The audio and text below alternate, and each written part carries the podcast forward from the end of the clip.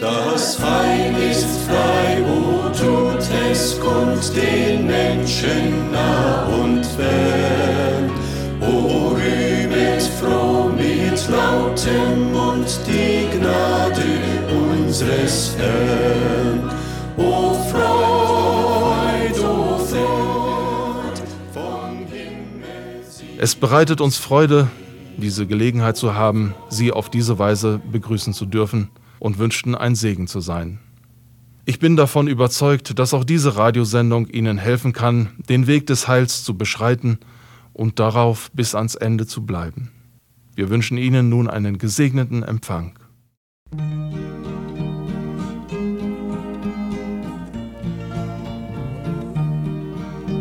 Auf dem Berge vor Israel stand einst ein Mann vor der Schrecken der Riesengestalt. Her die Verdien, der mich besiegen kann, dann sind wir unter eurer Gewalt. In dem Namen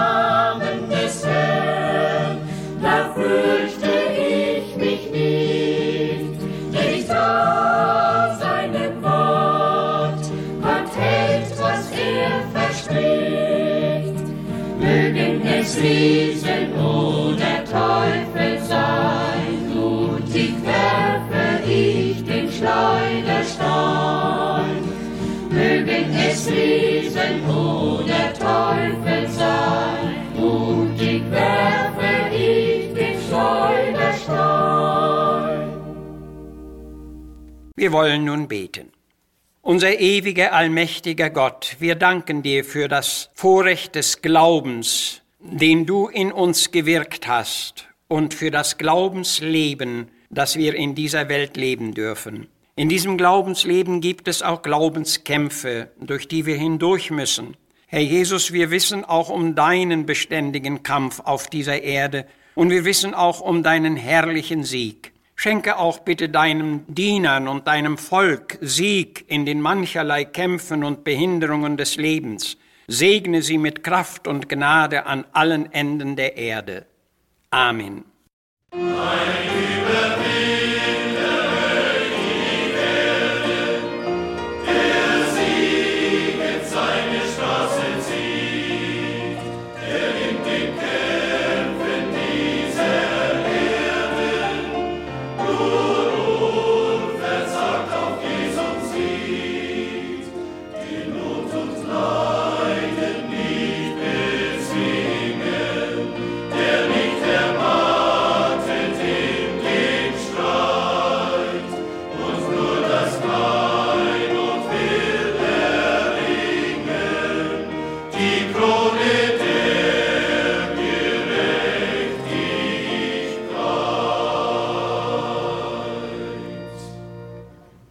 Wir lesen Gottes Wort aus dem zweiten Buch der Könige, Kapitel 2, den 23. Vers.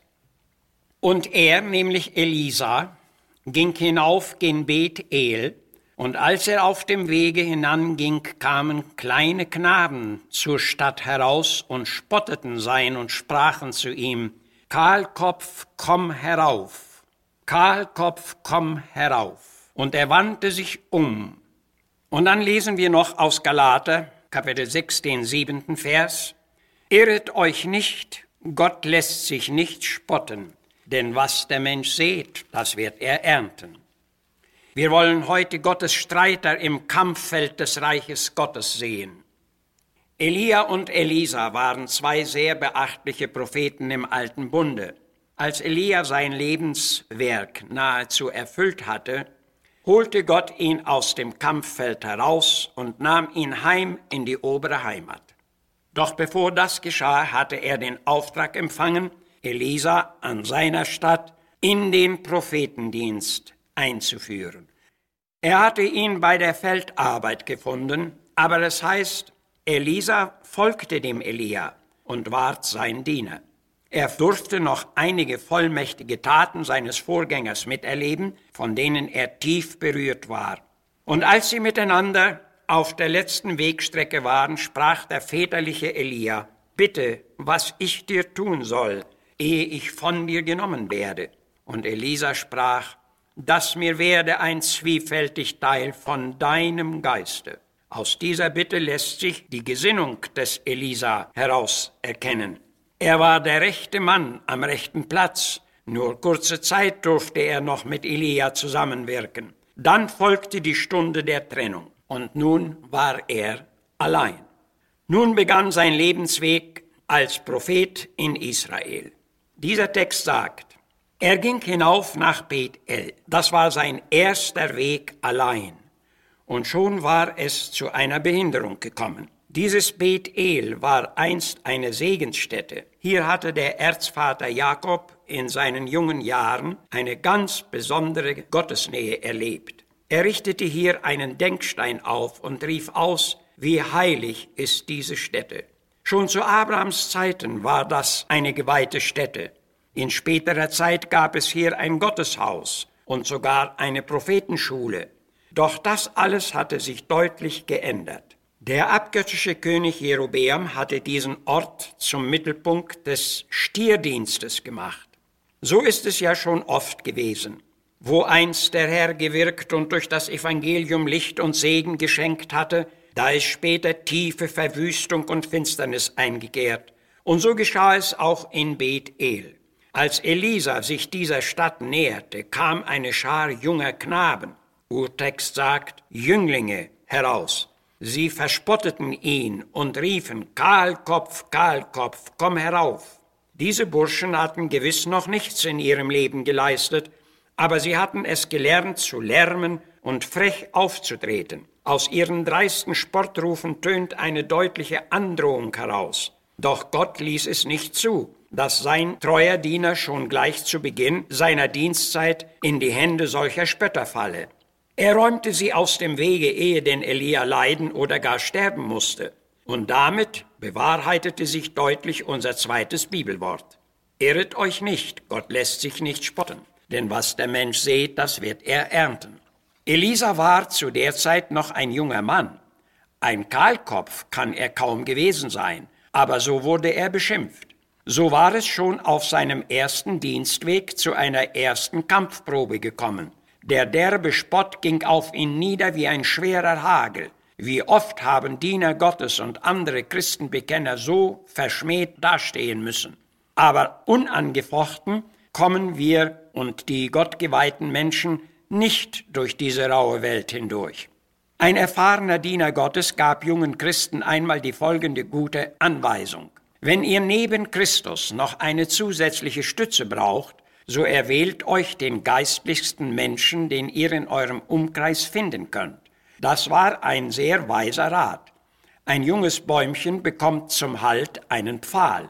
Und es ist für uns alle gut, eine solche Stütze zu haben. Elisa durfte sich vorübergehend an Elia anlehnen. Aber es kommt für jeden die Zeit, da man allein stehen muss. Und das ist Bewährungszeit. Elisa hatte sich herrlich bewährt. Er ließ es nicht zu einem Wortgefecht kommen, sondern er übergab diese Spötter dem Gericht Gottes. In Römer 12, Vers 19 lesen wir, Rechet euch selber nicht, meine Liebsten, sondern gebet dem Zorn Gottes Raum. Denn es steht geschrieben, die Rache ist mein, ich will vergelten, spricht der Herr. Und so tat es auch Jesus, der Sohn Gottes.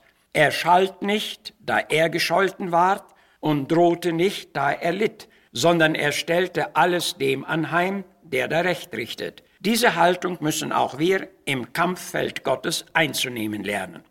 Es ist wichtig, dass die Diener und Nachfolger Jesu im Glauben und in der Wahrheit unseres Gottes fest gegründet sind. Sie werden die mancherlei Widerstände und Kampfproben, die ihnen begegnen, nicht umgehen können. Einerseits sind sie in dieser Welt wehrlos. Paulus schrieb, unsere Waffen sind nicht fleischlicher oder menschlicher Art. Wohl leben und wandeln wir in dieser Welt, aber wir kämpfen nicht in der Art und Weise dieser Welt, Dennoch konnten sie Festungen niederringen und allerlei feindliches Vornehmen zerstören. Ihre Kampfrüstung ist die verborgene Kraft des Geistes Gottes und ihre Waffen sind das Wort und das Gebet. Hierzu nur ein Beispiel. Während einer Lagerversammlung merkte man, dass sich gewisse Gegner zu einem Aufstand gerüstet hatten.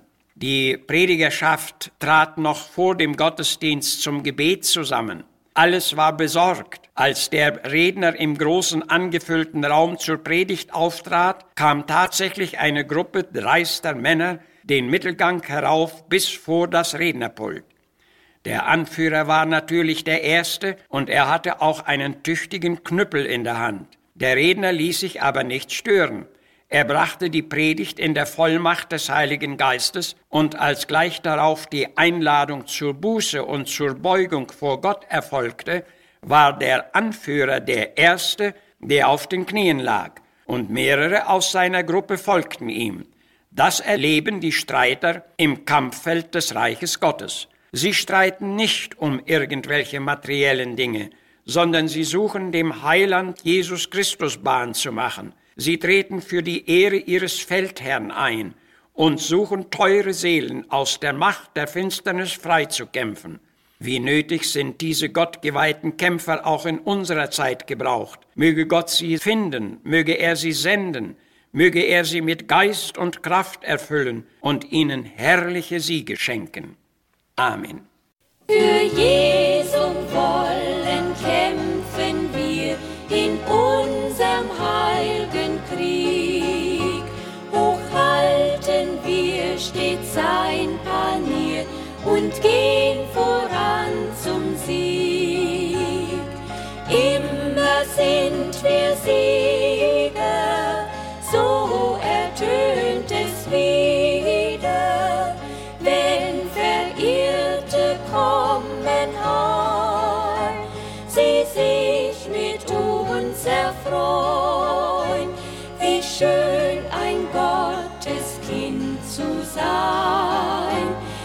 schön von Sünden frei und rein, wie schön, wenn alles, alles gut durch Jesu teures Blut. Schalten Sie bitte auch das nächste Mal wieder ein.